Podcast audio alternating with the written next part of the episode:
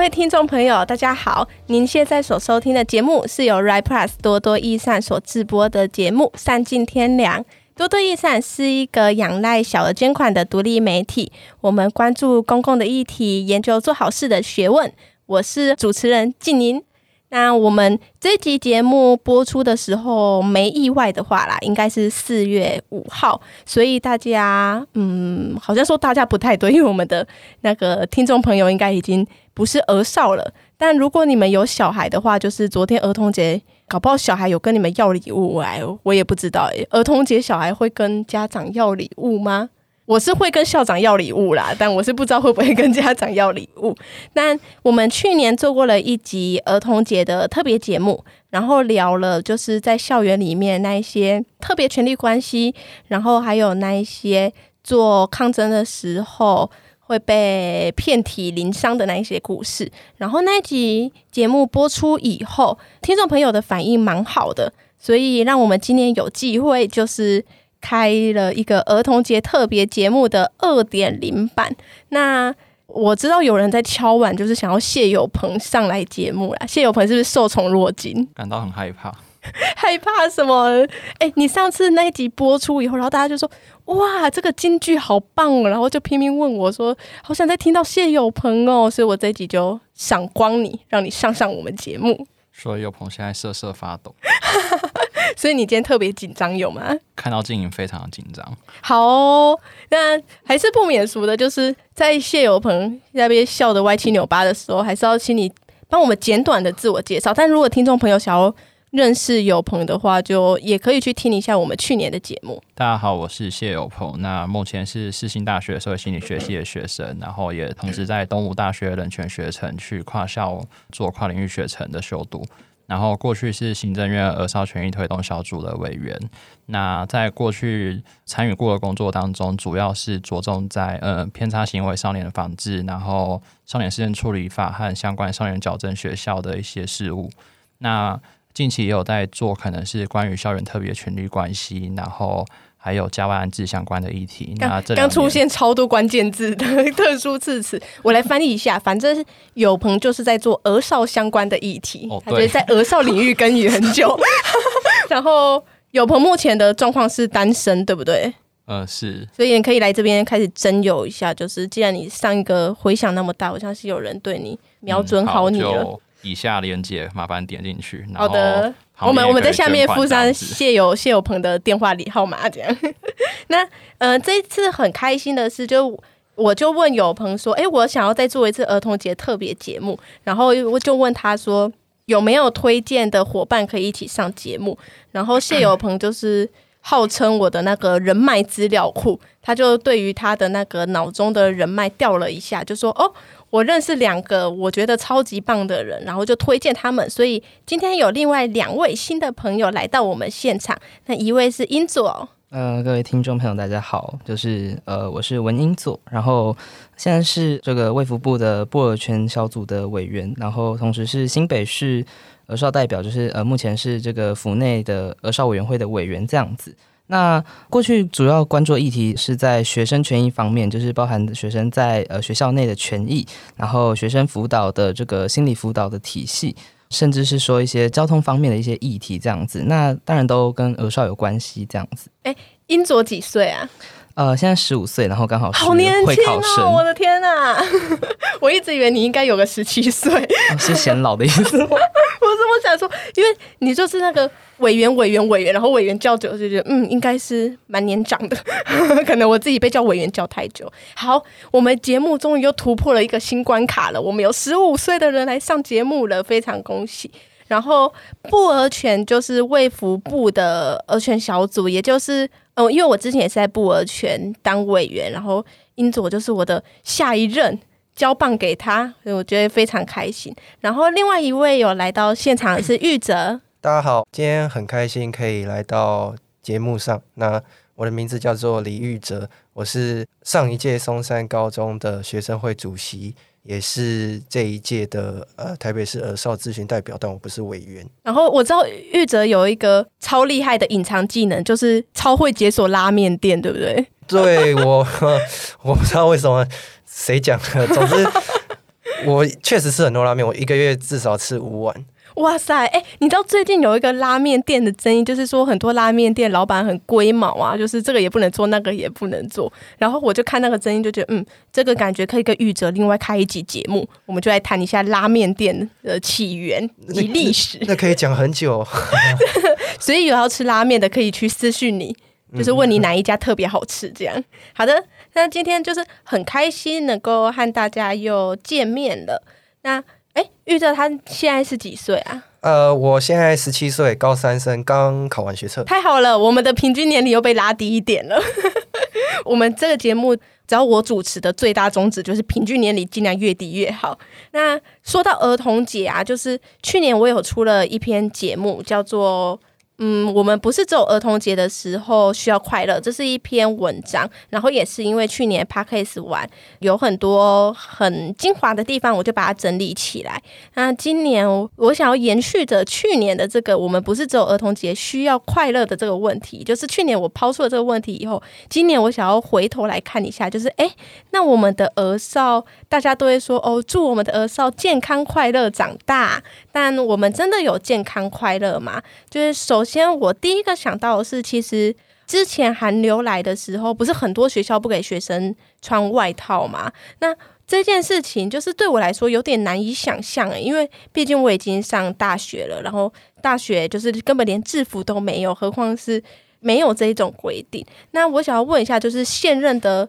高中生、国中生们，就是你们会怎么看待这一件事情呢？我觉得是这样，就是因为法规的上路嘛，就是说。现在有规定，不能限制你服仪，就是说你可以穿你自己的保暖衣物，然后穿便服，你进校门你也不能转成警告这样子。嗯，对我我相信有公权力的介入，可以就是让。学校端那边执行的比较落实，但是据我观察，像我们北市的儿少代表自己也有去发问卷哦。嗯，那调查出来的结果是，其实就算是公立学校，还是有私底下偷偷做还是犯法的事情，就是不遵守上面规定的事情。嗯、那更不用说是私校，他们就是还是我行我素，然后。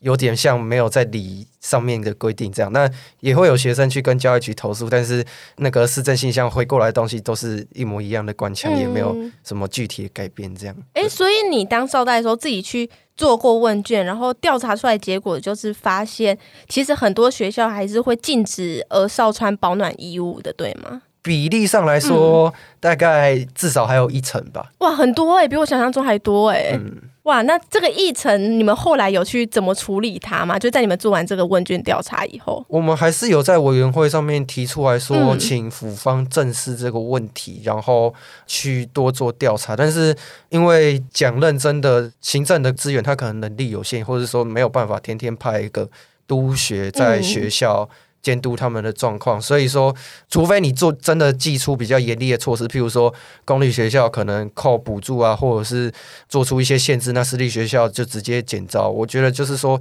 除非减招是减少招生，对对，减少招生，嗯嗯对，这样子才比较有可能去从根本上解决问题。但是多多少少，我觉得到最后还是一定会有一两件就是。死盯在那边，然后不去遵守它，这样。因为我对这个议题开始很有感，是那时候我是高雄人，然后高雄其实就是一年四季都可以穿短袖没问题的。但是去年的时候有一波超级大的寒流过来，然后我弟弟的学校他就是。学校会有运动外套或制服的外套嘛？但是在制服外套里面，它禁止你穿自己的外套，你就只能接着穿学校的制服或运动服。然后那时候那个寒流真的超级冷，就是你只穿长袖运动服加一件外套是根本不够的。然后我就叫我弟说：“诶，你怎么不多穿一点？就是你这样子感冒怎么办？”然后我弟就跟我说：“就是学校就是规定不行啊，不然要怎么样？”然后我那时候觉得。哦天哪！为什么连这种对于儿少会有感冒生病的这一些很重大的影响，为什么学校不会去想要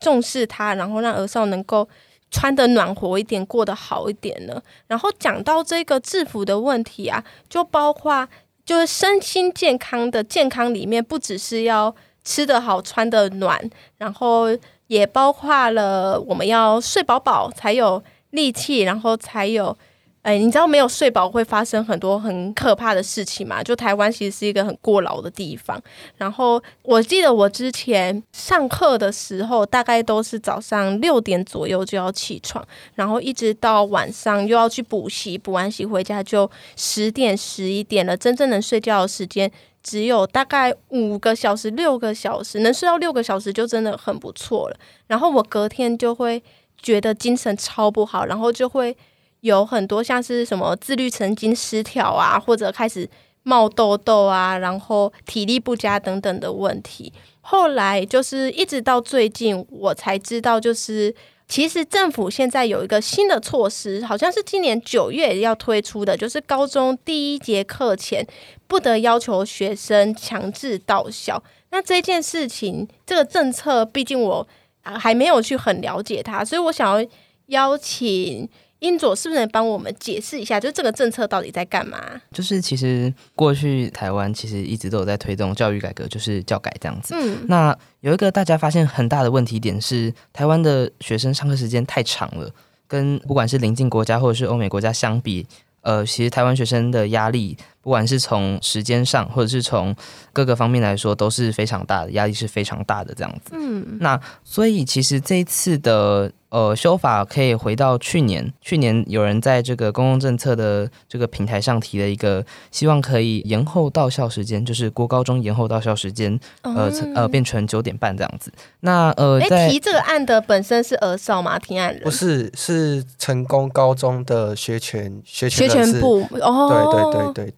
那其实呃那时候国教署呃就是有召开这个。算是会呃公听会，会公听会、嗯、对，然后有召集呃，就是希望如果有意见的，不管是学生或者是呃有一些社会这个社会团体的代表，或者是呃一些家长，如果意见的话，可以到这个公听会上面来做一个发表，然后去做一个讨论。那呃相对应的这个组室，就是不管是就是国教署内的任务编组也会出来回复这样子。那最后再跟各个他们叫修法团体里面，可能有一些呃不管是校长代表、教师代表，然后有这个家长代表，嗯、呃，或者是民团讨论。相关利益团体。对，那讨论之后，就是考虑到一些，不管是在呃实际执行面，或者是课纲上面，可能还是会有一些在延后上可能会有一些困难。嗯，那不如他们就决定说，那我们先把所谓的非学习结束，也就是早自习的部分，我们来试着尝试做一个减压，就是我们让学生有机会去自主运用，自己决定要不要来参与这个所谓的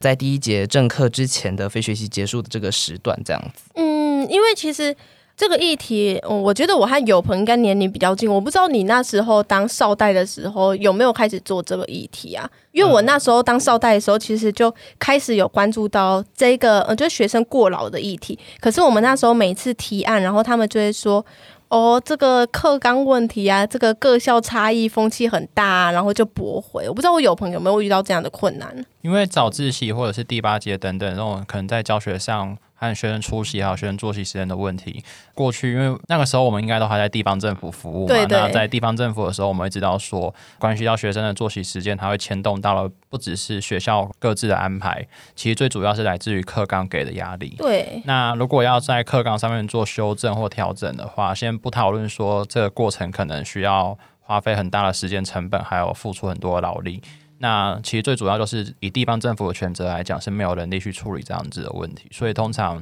可能连成案的机会都没有。但是其实到这几年，可能中央开始设立儿少代表之后，然后也包含我们在儿童权利公约内国法化，所以我们开始呃去把儿少的受教权和暂停内国法化是什么？妙力士举手。哦，是很抱歉，就是台湾因为一些特殊的国际关系，所以没办法直接准用儿童权利公约在台湾的国内，所以我们就把儿童权利公约透过特别的一种施行法的方式，去在国内用法律去制定它，然后施行它。嗯，对。然后就因为这样子的关系，所以我们开始重视说，在受教权还有儿少的健康权利的维护上面，要如何去找到一个平衡点。所以这也成为这几年可能不管是学界也好，或者说是人权相关团体，都开始会逐步开始重视的问题。真的，因为我就觉得这个政策其实是大家一直都有在关注，然后一直都很努力的想要做出一些尝试、一些改变、推动。然后我现在看到就是九月真的会开始实行这个法律，我就觉得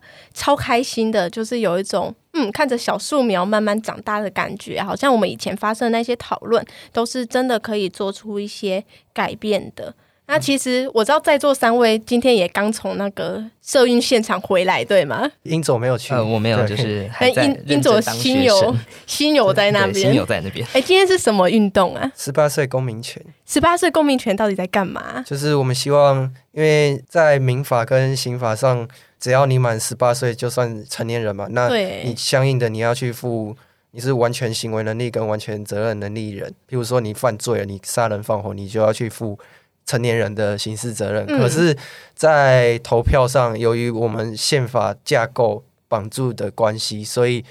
你投票，你还是要到你满二十岁才能投票。那这就产生一个问题，是说，诶，今天我做错事，我要受成年人的责任，可是我却没有享有成年人应该要有的权利。嗯，对。所以今天主要的诉求就是想要修宪，对，然后把宪法的成年也改成十八岁，对，对，然后。我们很高兴是结果是有通过，对不对？啊，这只是一个起点啦，就是说前面在立院要立委先通过嘛，但是在年底十一月二十六号的时候还会有一场修宪公投。那其实修宪的门槛蛮高哦，要九百六十五万，九百六十五万，哇，那好多哦。嗯嗯，所以至少我们第一步是有成功的。对对对对对。嗯，就也很高兴，就是今天能够迎来这个消息。就我那时候就在想，哦天呐，如果今天这个。呃，立委表决失败了，会不会我们来宾就都不来了，全部翻进去立法院之类的？呃，可能被抓，被抓进警察局之类的。我还要去保你们出来才能来录音。那时候就有点小担心，但我们也可以从这个修宪公投看到，就是我们的国家其实至少我不确定是主动或者是被迫，嗯，舆情的压力，但至少国家现在看起来是有越来越重视青少年儿少的权益，不管是在民法、刑法或者即将到来的宪法上。那我们刚才聊了像是保暖衣物，或者是。可以睡饱，这些是比较生理健康的部分。那其实，在去年的时候，我们我也有小小的提到一点点，在心理资源的建构上面，因为我们常常去关注儿少的生理健康，比如我们会很在意，嗯，儿少有没有吃的营养啊，有没有足够的东西吃，有没有穿得够暖。但我们好像比较少去在意说，当儿少们心里面遇到了一些需要求助的时候，那到底怎么办？那我还蛮好奇，就是现在，因为我们这边就有两位就是现任的儿少嘛，就你们自己在成长至今的经历中，你们在心理资源求助上有没有观察到什么现象啊？无论是你们自己遇到的，或者周边同学遇到，或者听说的都可以。呃，有一个很神奇的现象，就是在呃，其实我们有时候可能。会因为课业或者家庭因素有一些呃，例如说心理上的烦恼或者心理上的一些压力，那我可能会觉得说，哎，我想要找呃辅导老师谈谈，就是俗称辅导老师，那我们在正式上会称专辅人员这样子。那但是在进入到这个辅导的这个阶段的之前，在制度上来说，我们必须要经过一个东西叫转介，就是如果我有需求的话，我必须要跟我的班导师说。由班导师来做转介的一个工作，然后要召开转介会议，然后才能提供给这个专辅人员相关资料，然后来做辅导。所以我们有问题的时候，不能直接跑去找专辅。对，在实际的这个机制里面，其实并没有这样的一个叙述。嗯、当然，在实务现场上，可能还是会呃，就是有这样的情况发生。嗯嗯嗯、不过，在机制上，显然是鼓励儿少应该要先跟他的所谓的班级的任课导师来做一个告知，或是来做一个。就是跟他讲，哎、欸，我今天有这个状况。对对对对对。啊，那如果啊班导跟我就是相处很差，我的压力就是班导，这怎么办？这其实就是很尴尬的地方，因为机制上这样写，当然你可以直接去辅导室找专辅人员，我相信呃，其实辅导室内的人员会帮助你。不过这其实就是已经是一个不符合机制上的一个程序，所以呃，例如说有一个情况是，如果同学间跟班导师发生冲突怎么办？嗯、对对，那如果他不开心的对象跟班导师可能有关系的话，怎么办？嗯嗯，嗯，这其实就是一个比较尴尬的地方，就是在整个机制里面会有一个必须要走这样的程序的情况发生。哇，这超级尴尬哎！就是我就想到我高中的时候，我有一个同学，他就是因为跟老师吵架，然后就跟老师处的非常不好。他那时候想要去找辅导老师，他是卡在工价的问题，就是他要去找辅导老师聊聊的时候，就必须要请公假，但是我们的班导师就不准他请公假，就觉得啊，你就是要以课业为重啊，你请了公假，这节数学课、这节国文课没有上到，你要怎么办？所以他就错失了就能跟辅导老师聊聊的机会，所以我就觉得哇。班导师真的是一个，就是这个辅导机制里面一个大魔王中的大魔王，哎，就觉得哦，其实蛮可怕的。那我不知道玉哲这边有没有观察到什么特殊的现象啊？其实是因为英佐现在还在就读国中嘛，嗯、所以可能在实物面上会比高中严格一点。哦，好像也是。对，嗯，那像我们高中的话，其实就我自己而言，或是我身边的人而言，我们有状况都会直接去找辅导老师。嗯，对，但是因为辅导老师他不是专业的心辅师，他不见得可以给你很有用的协助。嗯、然后他就我实际上有去过辅导师的经验，他就是一直听你讲，然后附和你，或者是给出一些比较模棱两可的答案。嗯、他他没有办法给你一个实际的建议，或是实物面上的操作要怎么去处理你的情绪跟你的事情这样子。所以听起来你们学校风气好像是。如果专看愿意去求助找辅导老师，你们学校的风气是蛮支持学生这样做或鼓励学生？也不是说鼓励啊，但是就是有这样包容的环境，对对对对，嗯嗯，大家会主动去找，就是你如果真的有需要的话。哦我觉得这很好欸，因为我那时候在做这一题的时候，就有发现，其实每一个学校的风气差异都非常大。像诶，有朋，你那时候是读私校嘛？那你们学校会有这一种比较包容的环境，让你们可以去找辅导老师或任何老师求助吗？我先说，因为我自己是没有使用过这一方面的资源，嗯、不过就我自己和我自己所观察到，可能身边的同学和朋友，他们可能因为我们班有一些在。身心障碍或者智能方面有一些比较特殊需求的同学，嗯、那他就可能会在情绪上会比较敏感，所以他就长期都会在辅导师那边和辅导老师可能做物谈，然后做辅导工作。嗯、那基本上的话，目前因为我那个时候我所知道就是，其实学校端的话，包含班导也都知道这件事，然后也不会特别的苛责他。可是我会发现，可能比较复杂的是，孩子会因为去辅导室这样子的关系，而可能被同学贴上更多不必要的标签。哦，像是觉得他就是坏学生才要去辅导室吗？坏、嗯、学生，或者说你是不是一个很软弱的人嘛？呃、哦，对对对，还蛮常遇到 trouble maker 这个标签的。哎，但你们同学去对他做这样子贴标签的动作，老师或者辅导老师会介入吗？还是其实这就是就只能这样啊？我觉得应该要分两个脉络去看。第一就是老师知不知道，嗯、那再来就是。老师就算知道了，那当下虽然有制止，但事后有办法去长期的避免这样子的问题嘛？嗯嗯，对啊，嗯。所以感觉在做辅导议题的时候，我们好像不可以忽视的是其中整个文化的因素，让大家觉得好像进辅导室是一件很丢脸、很羞耻或者不光彩的事情。我觉得辅导去污名化也是我们同时要做的事情。然后我记得我那时候在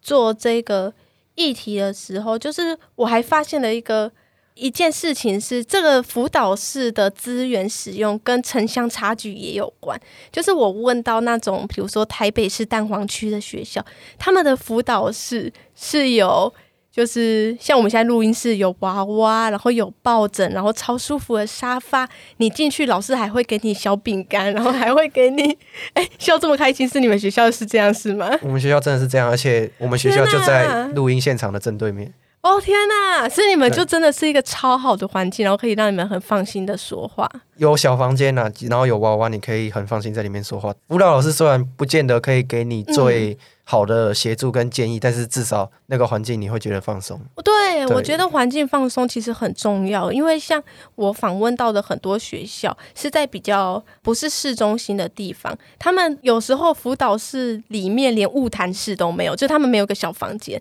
你去找辅导老师，你就只能在很多老师面前跟着你辅导老师，可能 maybe 拉一张椅子坐在他旁边这样说话。然后很多同学就觉得哇，这样子我讲我家里发生什么事或我遇到什么困难，我的隐私全部被其他老师听到了。那如果又被其他不太具有辅导职能的老师拿去八卦，那我怎么办？所以我觉得在做辅导议题的时候，好像建构一个环境也是我们非常重要的地方，而且。其实我们刚刚讲的比较多是着重在校内的辅导资源，无论是硬体或者是软体。但其实，在我们校外也有很多辅导相关的资源，对不对？呃，校外资源的部分的话，我觉得应该要先去着重来理清，说学生都知道目前现有，呃，除了学校辅导室以外，我们还在针对心理卫生或心理健康方面，如果你有进一步的需求的时候，我们该如何去寻求协助？那以目前的资料上，我们可以看到的，就是说青少年他们可以寻求的资源，不外乎就是呃，卫福部可能有一九二五的安心专线，或者是一些嗯心理健康学习平台等等的资源。那也包含了可能嗯，现在目前每个地方政府都有依法要设立这个心理健康中心，然后还有一些可能你可能就要去自费寻求一些智障服务，但那真的很贵，就这样。对，真的很贵。对。哎，我发现就是有超多人不知道，其实校外的辅导资源有哪一些。但是我觉得这也不能怪大家，因为学校就真的没有说，我就真的不知道没。就我在做这一题之前也不太知道。而且其实很多人就是连学校的辅导室其实可以有心理资源这件事都不知道。比如像我的高中是一个非常注重升学的高中，我的同学都。非常惊讶于，就是辅导室其实能提供心理资源，对他们来说，辅导室就是一个帮他们选填志愿啊，然后教他们要如何规划读书时间的地方。现在辅导室的定位明不明确，好像也是一个。里面蛮重要的影响议题，那我还蛮好奇，就是因为那时候我在做这个议题的时候，我访谈了非常多的儿少，然后有很多的儿少就跟我说，当他们有一些焦虑或是忧郁情形的时候，他们是不会选择跟师长或家长说的，因为当他们一开口说的时候，师长或家长就会说啊你。想太多啊！你太闲呐、你不好好念书，在那边想东想西干嘛？然后就会很容易把我们遇到的焦虑和忧郁，把它简易化嘛，就觉得没有这回事。但其实还是有很多情况是会让儿少需要向外求助的，像是比如说刚才有提到的课业上的压力，或者其实有很多时候是交友上的压力。然后我不知道大家有遇过或听过什么样的情况是儿少需要求助的吗？我觉得家庭也是一方面哦，对，对家庭，而且就是你也不方便跟太多人说，嗯、对，对对对，那你可能就真的要去寻求辅导老师的协助。像我的学妹，她就有去因为家庭因素去找辅导老师谈过，那辅导老师他就会作为一个缓冲者的角色，嗯嗯，去想办法调节他们之间的纷争，这样子。我觉得我真的觉得我们学校的。辅导老师都算蛮关心我们学生自己。嗯嗯嗯，哎、欸，你们学校听起来就是一个 sample 哎、欸，就是也不算超棒的 sample 啦。但我觉得就在辅导师这一块上面，他们真的是算有求必应。嗯嗯嗯嗯，因为我听过的求助的呃历程其实还蛮多元的，像家庭是一个非常大宗的一个因素，然后也有比如说跟老师吵架，或者其实被霸凌。或者有一些其实是成长的时候所受到的创伤，那所以我们其实，在求助的时候，并不是像很多大人会觉得哦，你们就是想太多，或者。不好好念书这样子担心的原因而已，但其实这样子大人的方法，话说回来，好像也不只是针对我们儿少，因为其实现在还是蛮多人会觉得忧郁症的患者或者焦虑症的患者，就是因为他们想太多，然后就叫他们想开一点就好了。但事实上并不是这样的，我们是真的有遇到了困难才会选择。就是求助其实是很需要勇气的一件事情。那我很好奇，就是英佐，因为英佐他其实是接着我去年的提案，然后继续接棒把它做下去。那我还蛮好奇，就是因为英佐你自己应该也有又经过一番资料收集或访谈的过程。那在这过程中，有没有你印象深刻的案例或发现啊？其实我就是同时在物儿权和呃地方都有这个委员身份。嗯、那其实我主要是接到地方做这个议题，因为其实，在浅浅的研究之后，有发现其实心理辅导这议题非常的大。对，它，它是一个深水区。对，它触及的层面太多太广了。那我觉得就是地方可能比较资源，可以让我去做比较长时间，但是没有什么产出的、呃、所谓的研究。中央可能不太适合。对，那我主要访谈到的是专辅人员和辅导老师这样子。嗯其实有一个情况是，他们在提供资源的时候会有就是量能不够的问题。哦，对，而且这是可以很真实反映出来的。一个是我在呃有需求可能跟他们访谈的时候，他们可能其实抓不出什么时间或空不出什么时间来讨论这样子，或者是时间可能很短，就十分钟、二十分钟，那你可能就要尽速的把它处理掉。嗯，然后其实因为经过辅导室的时候，都会看到，就是专辅老师就是他们的就是日程单，就上面可能会有排固定跟哪些需要特别追踪的同学，或者是有一些预约的个案这样子。那可以看到他们排的都非常满，然后就是在同学放学之后，其实辅导室的灯也还持续亮着。那专辅人员也。呃，要继续，例如说写报告或者做归档之类的，所以其实可以发现，一个是专辅人员的这个量能很吃紧，而且他们的工作其实非常的多，这样子。那这是其中一个，另外一个是呃，因为其实我也有访问到，就是他是辅导老师兼班级导师这样子。那有一个情况是因为班级的同学可能。呃，因为我们在辅导的时候，就是希望从最下面开始，就是从班级导师就要开始有一些辅导的功能这样子。那他其实会发现说，他自己其实有时候也会觉得说，有一点他想要做，但是他其实没有那么。有能力，或者是他其实不知道该怎么做，这样子，嗯、就是我们提供资源可能并不足以让第一线的人员去做最基础的，例如说关心，或者是做一些，嗯、例如说去询问同学或和同学聊聊的这样子一个动作。那我们提供资源可能其实并不足以让第一线的人去做使用，这样子。嗯嗯嗯。对，我有两个，就是我觉得非常好的一个观点。第一个是量能的问题，我就想到我去年，哎，前年啊，我完蛋了，我老一岁了。我前年在卫福部的时候，那时候我们其实有针对专辅人员的比例去做了一个讨论，然后那时候我们的诉求是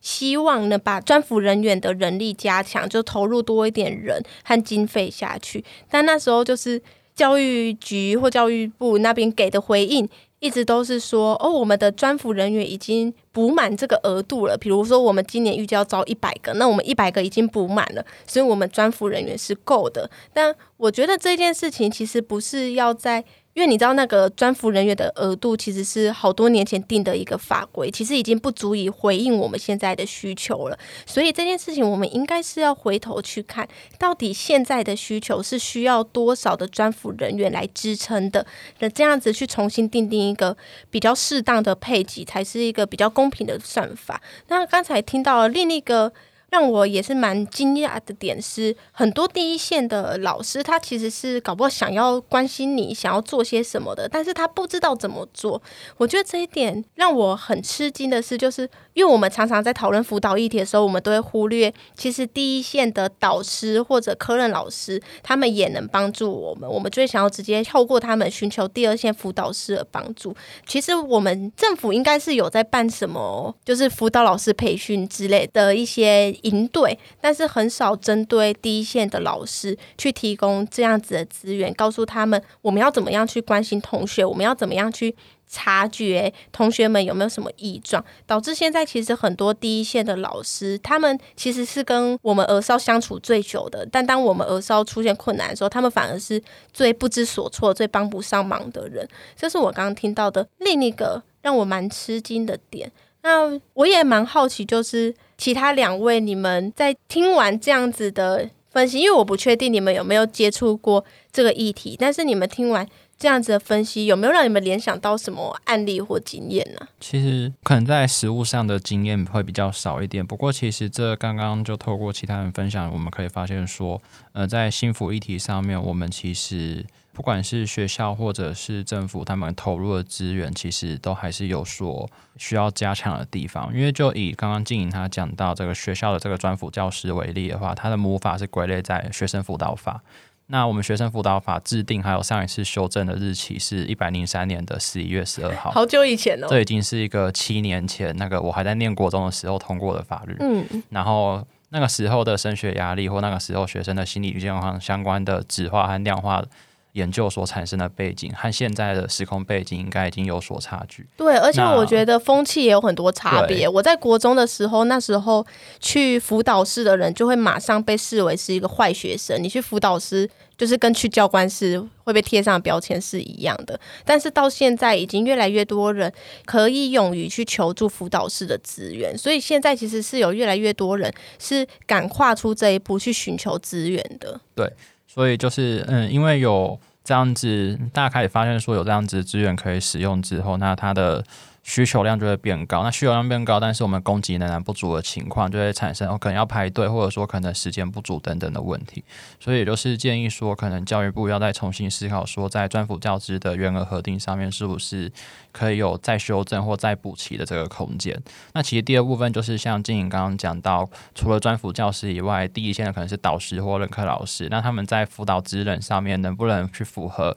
我们在学生辅导或辅导原理上面所谈到的三级预防，还有相关。的一些方式，三级预防就是一级是对，说错了，呃，三级辅导工作，三级辅导，发展性辅导、介入性辅导和处于性辅导，太难了，太难了。这个、就是一级是老师吗之类的，二级是辅导老师。呃、对我印象中好像，然后三级是嗯，学资中心。呃，我觉得可以说广泛一点，就是它是一个，就是从专业能力是从下面比较散到上面最专业，然后广度的话就是下面最广，然后上面是资源最集中这样子。那其实我们可以把第一级视为任何一个在教育现场，但其实他可能并不具有呃心理辅导的一个专业职能的一个教师，呃，例如说就是第一线的教师、任课老师，或者是呃学务主任、教务主任，或者是一些行政人员这样子。那第二线主要就是针对在专辅人员。然后住校的心理师和社工师，那第三级的话就会向社区延伸，就是可能并不是住校资源，例如说警政资源、民政资源上面，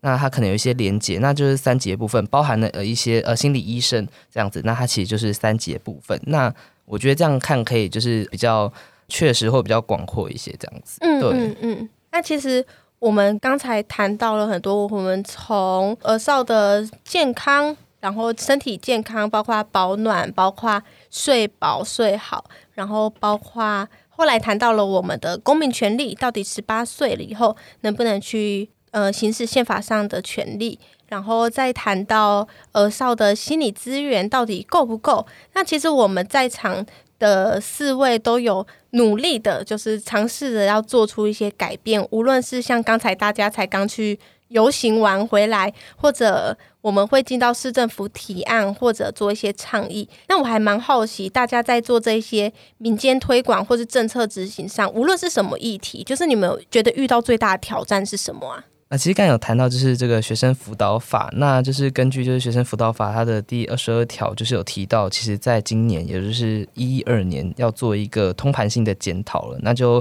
就是欢迎各位听众朋友可以一起帮忙监督我们政府检讨如何和呃整个法规的变革有什么样的一个变动这样子。那我们一起监督政府在呃学生辅导上面做了什么事情。对，我觉得我自己觉得有一个，就拉回来，就是我觉得有一个很大的挑战，是我们在做很多政策的时候，好像很缺乏，就是跟我们一起关注某一个议题的人，比如像我那时候。想要延后上学这个措施，是我从国一的时候就开始讨论的。可是那时候的无论是社会大众或者是儿少自己，其实还不觉得就是这是一个很重要的议题。但随着时间慢慢的推移，就近几年来，有越来越多人认知到，让儿少睡饱，然后健健康康的长大是很重要的，我们才能做出这样的改变。所以，对我也要加入英佐的呼吁行列，就是很希望有收听到这一集节目的听众朋友们，可以和我们一起来监督学生辅导法第二十二条的什么全面通盘修正。对，呃，全面的通盘检讨这样子。对对对。那真的是希望听众朋友可以多多支持我们。就是就我自己的角度，跟我身边这些做学权的朋友伙伴们的角度来说，我们。愿意站出来讲这些东西，做这些东西，我们是不怕死、不怕苦、不怕难的。我们可以牺牲很多东西，我们包括牺牲自己的时间出来参加游行，然后可能牺牲自己的名誉，或者是放下自己的身段去争取某些东西。但是我们在乎的是，我们希望可以透过我们自己付出行动，来让社会上的大众更了解到我们的诉求，然后可以更理解我们，更去支持我们这样子。对，嗯，我觉得做这些，无论是去参与游行，或者是做倡议，或者是做任何提案，其实都是有放弃了很多东西。但我觉得要站出来，其实是一件非常勇敢的事情，尤其在大部分的人都是沉默的时候，你要站出来，反而是更需要勇气的。那有朋这里呢？就诚如刚刚几位所讲到，那就让我想到，在可能在做儿少代表或者在做儿少参与这个领域里面，我们有一个叫做经营的大前辈。他曾经讲过一句话，就是一个人可以走很快，那一群人走可以走很远。不要乱引用我的话，对，我要跟你说版权费。那我要付 APA 格式。